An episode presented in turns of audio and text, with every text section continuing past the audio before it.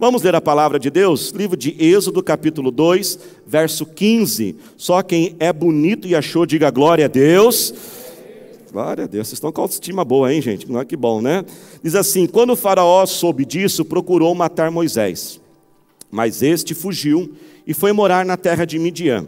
Ali assentou-se à beira de um poço. Ora, o sacerdote de Midian tinha sete filhas. Quantas filhas, irmãos? Meu Deus, sete mulheres, irmãos.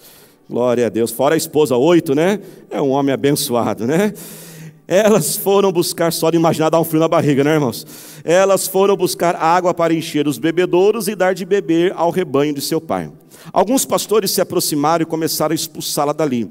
Moisés, porém, veio em auxílio delas e deu água ao rebanho. Quando as moças voltaram ao seu pai Reuel, ou Jetro, este lhes perguntou: Por que, que vocês voltaram tão cedo hoje? Elas responderam: Um egípcio defendeu-nos dos pastores e ainda tirou água do poço para nós e deu de beber ao rebanho. Onde está ele? perguntou o pai a elas. Porque o deixaram lá? Convide-no para comer conosco. Moisés aceitou e concordou também em morar na casa daquele homem. Este lhe deu por, sua, deu, lhe deu por mulher sua filha Zípora. Ela deu à luz um menino, a quem Moisés deu o nome de Gerson, dizendo: Sou imigrante em terra estrangeira. Diga glória a Deus. Irmãos, todos nós aqui que já temos a nossa carteira de habilitação, tivemos que fazer nossas aulas, né? Com o instrutor para a gente aprender a dirigir. E quando você começa a aprender a direção, o primeiro grande desafio que você tem é o desafio de trocar as marchas, né, né, irmãos? É o primeiro grande desafio. Claro que tem algumas coisinhas antes, da seta, ligar, mas o primeiro desafio é este. E se você não aprender ali trocar as marchas, você não vai conseguir aprender nenhum outro aspecto da direção. Essa troca de marchas, irmãos, é algo muito importante, porque ela existe ali uma habilidade que você tem que desenvolver que é a habilidade de pisar ali na embreagem, não é mesmo? Com o acelerador, você tem que pisar na embreagem, depois tem que ir soltando, aprofundando ali o acelerador, para fazer a transição do que? De uma marcha para outra. E é sobre isso que Deus quer falar conosco hoje, sobre transição. Diga comigo, transição. Irmãos, a vida é feita de transição. A vida tem inúmeras transições. Nós vivemos etapas, nós vivemos estágios, e entre um estágio e outro, e outro estágio existe uma transição. Transição é esse estado intermediário. E para nós podermos ter a nossa vida fluindo, para que nós possamos ter a nossa vida crescendo, é muito importante desenvolver essa habilidade de lidar com as transições da vida. Essa história que nós lemos é uma história de transição. Ela vem relatar aqui um momento aonde Moisés, ele está transicionando a vida dele de uma vida de palácio para uma vida de deserto. De uma vida de príncipe para agora uma vida simples de um pastor de ovelha. Mas por que que Moisés teve que passar por isso? O que aconteceu? A Bíblia, irmãos, vem nos dizer que Moisés cometeu um grande erro. Certa vez ele estava vendo um soldado maltratando alguns escravos, ele foi interferir naqueles maus tratos, e ele acabou ali exagerando a força e cometeu um assassinato, um assassinato tirando a vida daquele soldado. E por causa daquele erro, daquela falha, agora ele se tornou um assassino, ele não podia mais viver no Egito, ele se tornou um traidor do Faraó, e ele teve que abandonar o Egito. Aquela falha levou Moisés para um outro tempo, para um outro lugar na vida dele. Falhas são um dos motivos que nos levam a viver algo novo. Falhas são motivos que nos tiram de um lugar e levam para outro lugar. Falhas nossas e falhas que os outros cometem conosco, planos que não dão certo, casamentos que muitas vezes se frustram. Um outro motivo que a nossa vida ela muda de estágios, de locais, são as, trans, as transformações naturais da vida. Nós passamos da infância para a juventude, não é mesmo? Da juventude para a vida adulta, a vida adulta casado, casado sem filho, casado com filho, um emprego novo, uma mudança de cidade. E uma outra mudança que nós passamos é a mudança de propósito, de maturidade. É aquela mudança mais interior, é aquela mudança mais para dentro, aonde você amadurece, aonde você precisa mudar a sua, a sua, a sua intelectualidade, aonde você precisa melhorar e amadurecer as suas emoções. E entre essas fases e outras, entre esses estágios e outros, existem transições. As coisas não acontecem da noite para o dia, elas não vão acontecer de forma abrupta, elas precisam ser o quê? Transicionadas. Olha que algo maravilhoso que Deus criou para nós. Por exemplo, a mulher, quando ela fica grávida, existe um período de gestação. O que é a gestação? Gestação é um período de transição. Você imaginou, irmãos, a mulher descobrir que está grávida depois nascer depois de uma semana? Misericórdia, não dá nem tempo de absorver a ideia, não dá nem tempo de, de arrumar as coisas, mas também ao mesmo tempo não pode ser longo demais. Porque se aquela transição for longa demais, aquele casal nunca vai chegar então à vida de pai e à vida de mãe. Transições têm que acabar. Diga comigo, transições têm que acabar. E muitas vezes nós entramos em transições, e porque não sabemos lidar com as transições da vida, nós ficamos parados no meio da transição. E ficar parado no meio da transição, irmãos, faz a vida ficar estagnada. Muitas vezes não conseguimos retornar para onde nós estávamos, mas também não conseguimos entrar naquele novo que está sendo preparado para nós. Uma vida que não avança, uma vida parada na, na transição, é uma vida de baixa performance, é uma vida onde você não consegue usufruir de toda a sua capacidade. Você já viu um mau motorista? Quem já pegou um mau motorista aí, que não sabia trocar direito as marchas? Talvez vai se entregar aí, né, irmãos? Mas um mau motorista que não consegue ter essa habilidade de trocar as marchas, essa transição de uma marcha para outra, você já andou com ele? Como que anda o carro? Ele anda tudo assim, né? Em solavanco não consegue alcançar, alcançar o potencial daquele carro, ele não consegue alcançar a velocidade para a qual ele foi preparado. Muitas vezes, mas quando nós não sabemos lidar com essas transições, a nossa vida ela fica assim enroscada, parece que é uma vida de, de solavanco, parece que tudo é mais complicado, tudo é mais difícil. Por isso, nessa noite, Deus fala conosco: transição é hora de acabar, transição tem tempo para acabar e nós temos que aprender a atravessar essas transições. Aqui nessa história com Moisés, nós podemos aprender alguns princípios de como nós lidarmos melhor com as transições da vida. O primeiro princípio, irmãos, é o princípio do timing. Diga comigo, timing. Time é uma palavra, irmãos, que vem do inglês, da palavra time, que significa tempo. E quando você aprende, então, a começar a dirigir, não é isso que você tem que ter essa habilidade do, do time, não é assim? do, do, da embreagem que você tem que ir tirando o acelerador, e quando você é novato na direção, o que acontece? Você perde o time, o carro morre, ou ele dá aquele solavanco. Para a gente entender essa história, nós temos que entrar no contexto. Essa história, no primeiro momento, parece que Moisés chegou lá no poço e ajudou aquelas moças, não. Moisés aqui ele teve que entender o timing. Quando Moisés ele chega naquele poço, ele tinha acabado de cometer aquele grande erro com a vida dele. E eu fui pesquisar, irmãos, quanto tempo levou mais ou menos da hora que ele comete aquele, aquele erro, aquela escolha equivocada, até a hora que ele chega naquele poço. E pela pesquisa que eu fiz, irmãos, a Bíblia nos dá a entender assim que não foi muito tempo, não. Talvez foi questão de dias ou até mesmo questão de horas. Horas depois de ele cometer aquele assassinato, Horas depois de ele perder aquela vida de palácio, ele chega naquele poço, no deserto, com sede, e de repente chegam sete mulheres para tirar água daquele poço. Mas quando aquelas sete mulheres chegam, também chega ali uma espécie de uma gangue, uns caras maloqueiros querendo mexer com aquelas moças lá. E agora Moisés ele olha aquela cena e ele tem que tomar uma decisão. Eu vou interferir nisso? Eu vou deixar esses caras mexendo com essas minas aqui, ou eu vou ficar aqui só olhando, ou eu vou fazer alguma coisa.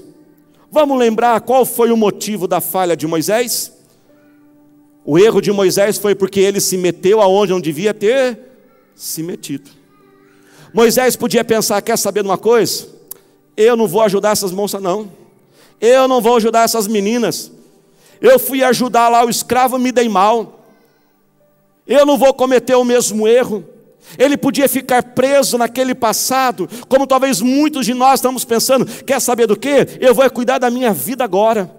Cansei de ser bobo, cansei de ser bonzinho, cansei de ajudar todo mundo. Se ele pensasse dessa forma, sabe o que aconteceria? Moisés estaria ainda preso no passado. Para ele ajudar aquelas moças, ele teve que entrar naquela briga uma briga que não era dele. E a Bíblia também diz que depois que ele liberta as moças daquela gangue lá, aqueles caras mal encarados lá, ele ainda vai tirar água do poço ainda vai, vai tirar água para os animais. Mas vamos lembrar, gente, um pouquinho aqui, quem era Moisés? Moisés era príncipe, gente. Playboyzinho, da elite. Moisés não estava acostumado com aquele negócio. Moisés, ele não tirava água de poço, talvez nunca tirou água de poço na vida. Moisés tinha empregados para fazer isso, mas sabe o que estava acontecendo com Moisés? Ele estava tendo a rapidez, o time, ele entendeu: vida de príncipe acabou, aquela vida não existe mais. Eu preciso mudar a minha mente rápido, eu preciso me adaptar, eu preciso entender que as situações mudaram. Moisés, irmãos, ele se libertou rapidamente do passado e do erro que ele cometeu. Muitos não conseguem entrar num novo estágio da vida porque estão escravos e presos ao estágio anterior. Quem está tendo, diga amém. Eles estão ali, muitos irmãos, até idolatram o seu passado. Tem gente que o Deus da vida dela é o passado, o emprego que ela teve, a casa que ela teve, a pessoa que ela teve na vida, e ela está presa àquele passado, ela está presa a remorsos, como que eu pude fazer isso, quando estava com a minha cabeça, ou aquela pessoa me feriu, Moisés, ele se liberta rapidamente daquilo ele perdoa a si mesmo, ele perdoa os outros, ele começa a entender a situação mudou, ele tem uma liquidez emocional, irmãos, uma liquidez intelectual. Liquidez é um termo da economia que a gente usa para referir a rapidez de transformar um investimento em dinheiro. Por exemplo, investir em imóveis é algo muito bom, é seguro, rende bastante, valoriza muito, mas imóveis não tem o que? Liquidez. Você não acorda de manhã e fala assim: vou vender minha casa, no final do dia você tem dinheiro. Isso é liquidez, é a, rapa, é a rapidez, é a velocidade de fazer aquilo. Sabe, irmãos, tem essa rapidez emocional, intelectual. E em nome do Senhor Jesus, deixe passado ser passado. Saia do conforto para entrar no novo. O novo é desconhecido. Nós adoramos coisas novas, não é mesmo, irmãos? Todos nós queremos coisas novas, mas o novo é desconhecido. E muitas vezes nós não passamos por aquela transição. A Bíblia nos ensina a olhar para a natureza para termos sabedoria. E existe um animal, irmãos, que nos dá muita sabedoria, que é a águia. A águia é um animal que nós devemos estudar bastante. E sabia que existe algo que a águia faz? A mamãe águia, quando o filhotinho nasce, ela prepara todo o ninho para o seu filhotinho. E ela pega aquele ninho, ela forra aquele ninho com as penas, ela forra o ninho com as folhas, e aquele ninho fica bem o quê? Confortável. Só que chega uma hora, irmãos, que o filhotinho águia começa a crescer. E ele foi criado para viver no ninho? Não, ele foi criado para voar e voar alto. Deus te criou para voar e voar alto. Deus colocou um potencial dentro de cada um de nós. Deus estabeleceu um propósito dentro de cada um de nós. Mas sabe, irmãos, o que acontece? Muitas vezes nós estamos igual o filhotinho águia, confortáveis demais no presente. Então, sabe o que a mamãe águia começa a fazer? Ela começa a tirar aquelas penas, ela começa a tirar aquelas folhas que forram o ninho, e aquele filhotinho então vai crescendo, e de repente um dia o filhotinho está lá, tudo de boa, tranquilo tal, aí de repente ele dá uma viradinha assim, e quando dá aquela viradinha, uf, isso? Ai, dá um cutucão nele aqui. De repente ele vira para o lado, pum, dá outro cutucão, que negócio é esse? E os espinhos começam a aparecer agora, as, as pontinhas dos galinhos ali do ninho. Sabe o que a mamãe águia está fazendo? Empurrando ele para fora. Dizendo: Olha, você não foi feito para criar, ficar aqui, você não foi feito para ficar preso neste ninho. Sabe, irmãos, às vezes algumas coisas acontecem com a gente e a gente fica, não, porque é o diabo, eu não fiz nada errado. Muitas vezes, irmãos, é o nosso Deus cutucando a gente, para a gente voar, para a gente viver aquilo que Ele preparou para nós. Nós estamos vivendo um grande cutucão de Deus. Coronavírus é um grande cutucão de Deus. Deus não enviou, irmãos, esse mal. Deus não envia o mal, Ele é o Pai de amor. Esse mal, ele é o mal natural deste mundo. Nós vivemos num mundo que jaz no maligno. O pecado original lá de Adão e Eva gerou esse mal. gera, geram as doenças, mutações genéticas, algo que gera da vida. Deus não enviou, Deus não desejou, Deus não fica feliz de ver seus filhos sofrendo. Mas se está acontecendo, presta atenção, é porque Ele permitiu. E se Ele permitiu, cabe a nós então fazermos a pergunta: o que Ele quer nos ensinar? Algo muito importante para vencermos as transições da vida é aprender a lição. Porque o que acontece quando um professor dá uma prova e o aluno não, não aprende a lição? Para onde que o aluno vai? Para a recuperação. E tem que repetir a prova de novo. Por que será que provas e mais provas estão se repetindo? Porque veja bem, irmão, adversidades na vida nós sempre teremos. Mas nós temos que ter novas adversidades. Se estamos sempre vivendo as mesmas, é porque existe ainda uma lição que nós não aprendemos. E o que Deus quer nos ensinar com isso? Que Ele é Deus. Ele quer nos ensinar que nós dependemos dEle. Ele quer ensinar que não existe nenhum ser humano melhor do que o outro. Com este vírus, ele alcança o rico, ele alcança o pobre, aquele que tem estudo, aquele que não tem estudo nenhum. Ele está fazendo a gente valorizar mais a vida. Ele está fazendo a gente ser menos reclamão. Quem está menos reclamão nessa quarentena aí? Quem está com falta daquilo que reclamava antes? A gente estava reclamando demais, irmãos. Está fazendo a gente desacelerar a vida para passar mais tempo com a família, mais tempo com Deus. Você pode glorificar a Deus por isso? Por isso, deixe o passado ser passado mais rápido. Perdoe a si mesmo, perdoe os outros. Se adapte rapidamente, não perca o timing. O segundo princípio, irmãos, é o princípio da humildade. Moisés teve que ser muito humilde Talvez aquelas moças tiveram que até ensinar ele como tirava água para aquele rebanho. Moisés teve que aprender como ter aquela nova vida agora. Quando você lê a história completa, você vê que aquele sogro, o sogro de Moisés, o Jetro, ele foi uma espécie de um mentor para Moisés. Porque tudo aquilo que Moisés tinha para aquela vida de palácio, aquela vida de realeza, naquele novo período agora de vida de família, porque ele era um solteiro, agora ele se tornou um esposo. Você lê o texto aqui que diz que ele teve um filho, ele se tornou um pastor de ovelha, ele teve que aprender novas habilidades.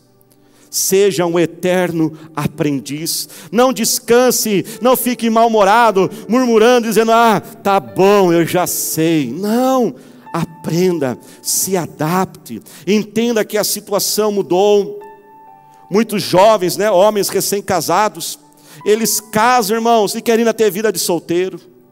Eles casam e acham que suas esposas são suas mamães. Ei, meu irmão, não tem esse negócio não. Tua esposa não é tua mamãe, não, ela é tua esposa, viu? E lá na sua casa, a sua mamãe fazia tudo. Agora vai você lavar a louça em nome de Jesus aí. As irmãs digam amém. Tem que lavar a louça tem que ajudar com as tarefas na casa, porque ela não é a sua mamãe. Ah, mas aquele meu chefe falou duro comigo. Ei, chefe não tem que ser legal, não, irmãos. Chefe tem que ser produtivo, tem que ensinar você a crescer na vida. Se você puder ter um chefe que te faz crescer e ainda ser legal, glória a Deus. E que os meus funcionários digam glória a Deus agora aí, viu? Vença o orgulho, vença a vaidade e reconheça que uma situação nova você precisa aprender. Seja sempre um eterno aprendiz, principalmente quando vier um período novo, um estágio novo na vida e que você tem que passar por uma transição. E por último, irmãos, vá até o final. Eu vou repetir, vá até o final. Irmãos, já fazem muitos anos que eu fiz o meu curso de direção e eu fui ver uns vídeos no YouTube e algo me chamou a atenção que um instrutor, assim, ele falou algo para o aluno, algo que a gente já sabe, claro, né, óbvio, mas chamou a atenção. Ele falou assim: olha, quando você pisar na embreagem, para trocar a marcha e fazer a transição, o que, que ele disse? Ele falou: pisa até o fundo, vá até o final.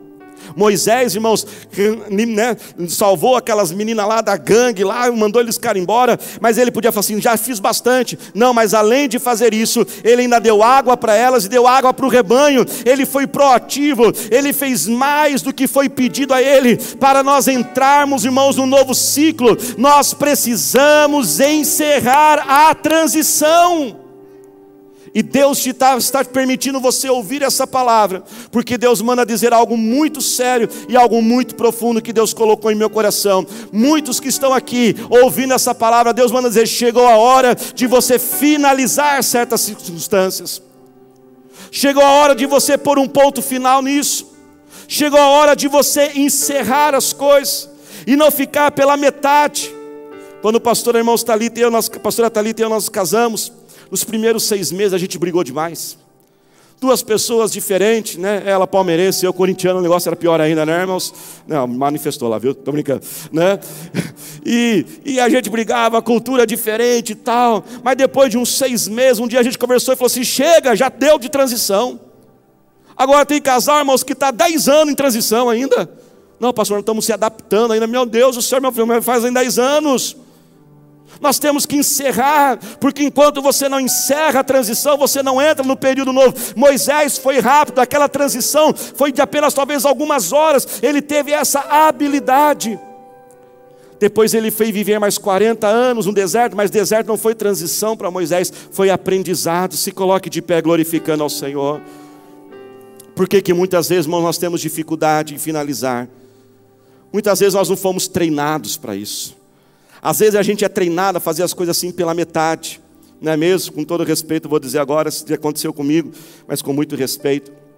Eu fui agendar uma consulta e mandei uma mensagem no WhatsApp para atendente, falei assim, eu queria marcar uma consulta com o médico. É possível? Ele está atendendo? Ela disse, sim, é possível. Eu falei, qual dia que ele tem? Ah, vou ver qual é o dia que ele tem. Aí depois tive na outra mensagem, qual é o dia mesmo? Aí ela falou assim, ele tem o dia tal. Depois tive na outra mensagem, e qual é o horário? Ah, nesse horário. Mas ele pode, não pode? E ali, irmãos, eu fiquei pensando, puxa vida, né? A gente que trabalha com comportamento humano, ela podia ter respondido tudo já na primeira resposta. Ó, o dia tal, o médico está disponível, no dia tal, tem um horário de manhã, você aceita isso? Quem está dentro, diga amém. E eu fiquei, parece que é tudo picadinho, é tudo pela, pela metade. Muitos ficam com essa vida pela metade, porque eles sabem que quando concluir aquilo, tem que dar o próximo passo. E o próximo passo muitas vezes assusta. Então ele sabe que se pegar aquele montinho de areia no quintal da casa e terminar a reforma, a esposa já vai pedir coisa nova. Então ele dá uma segurada na coisa. Outros são ansiosos demais e já começam a pensar em outras coisas sem terminar aquilo que começou. Muitos não conseguem enxergar o benefício e ficam pensando: o que, que eu vou ganhar com isso? O que, que adianta fazer as coisas desse jeito? Ninguém vai valorizar mesmo o que eu faço. Tudo isso podia ter passado na mente de Moisés, mas não. Ele encerrou e foi até o final ao cuidar daquelas moças. Talvez alguns aqui precisam encerrar um luto. Luto é um tempo difícil, de transição, mas ele tem hora para acabar. Relacionamentos inadequados, namoros. Sabia que namoro foi feito para acabar, irmãos? Ou ele acaba em casamento, ou ele acaba porque acabou mesmo. Não foi feito para 10 anos, não. Finalizar algumas dúvidas. Será que eu me entrego a Jesus? Será que eu pego firme com Deus? Será que eu aceito esse novo? Ah, mas lá atrás era desse jeito. Moisés não ficou duvidando. Moisés foi rápido ele entendeu, é uma nova realidade. Talvez finalizar alguns comportamentos, alguns hábitos. Talvez você vai ter que olhar para alguns alimentos e dizer assim: isso aqui não dá para comer mais não. Lembra da pessoa que não troca a marcha direito e fica só em solavanco? Tem gente que é a vida inteira levando solavanco dos médicos, levando bronca do médico, porque não corta aquele doce, ô oh, Jesus, né? E porque não faz aquilo lá, só vive no tranco, Chegou a hora, irmãos, de finalizar. E quando Moisés ele faz até o final, ele serve aquelas moças. Sabe o que aconteceu? A Bíblia diz que as moças chegam mais cedo na casa. E o pai delas era um sacerdote, homem de Deus, representa aqui o nosso Deus, amém, igreja? E aquele sacerdote fica assustado, ele fala assim: O que aconteceu? Por que, que vocês chegaram mais cedo? Elas dizem: É porque um homem nos ajudou. Por isso que nós chegamos mais cedo, fizemos a tarefa mais rápido. Sabe que o sacerdote diz? Manda chamar esse homem. Alguns já tomaram posse aí. O homem de Deus disse: Manda chamar esse homem. E eu imagino, irmãos, agora Moisés lá no poço, porque ele ajudou as moças, elas foram embora, vazaram, largaram ele lá sozinho. E ele pensando: Ah, fui ajudar os outros, me dei mal de novo. Ele tinha acabado de fugir do Egito do palácio, ele não tinha casa, ele não tinha comida, ele estava desesperado, ele não tinha perspectiva de futuro, como talvez alguns aqui estão sem perspectiva de futuro, ele não tinha como fazer sonho, mas de, ter sonhos, mas de repente, irmãos, quem ele olha, aquelas moças começam a voltar e dizem: Moisés, o meu pai está chamando você, Moisés, para você morar conosco. E imediatamente a vida de Moisés deu uma virada ele vai morar naquela casa, uma das filhas se torna sua esposa, ele tem filhos, ele agora tem uma família, irmão, sabe o que Deus quer dizer? Deus manda dizer: Eu estou te chamando, Deus está liberando os anjos dele para te chamar e dizer: Chegou a hora de você ter uma virada na sua vida, você pode tomar posse. O nosso Deus, irmãos, é o Deus do de repente, é o Deus do imediato, basta uma palavra palavra para o nosso Deus, um contato, uma ligação, uma reunião, uma ideia, um contrato, um toque de Jesus de cura e tudo pode acontecer. E eu quero profetizar, e Deus me deu essa palavra. Levante as suas mãos. Eu estou fazendo uma virada na sua vida. Eu vou fazer algo e será rápido, será sem sinais, será quando você menos imaginar. Eu estou te chamando, pois eu sou o teu Deus que realizo um milagre sobrenatural. Basta um dia comece a glorificar ao Senhor. Deus manda dizer: sonhe alto, sonhe alto. Eu quero falar com uma pessoa, não sei quem é, estou falando isso todos os cultos. Você que está construindo, organizando, preparando um escritório. Deus manda dizer: não gaste muito de dinheiro nesse escritório. Não gaste com parede, com decoração, essas coisas. Gaste com tecnologia. Gaste com uma boa internet. Porque se você só atender dentro desse escritório, você só vai atender aqueles que podem chegar fisicamente a esse escritório. E não sei para quem é isso vai acontecer, irmãos. Deus manda dizer que você atenderá pessoas até de outros países. Através da internet, aprenda um novo idioma. Deus manda dizer, pois Ele está fazendo uma virada, Ele manda te chamar. Levante as mãos agora. E nós vamos fazer algo aqui meio esquisito, mas é esquisito mesmo, viu, irmãos? E o nosso Deus é Deus esquisitíssimo.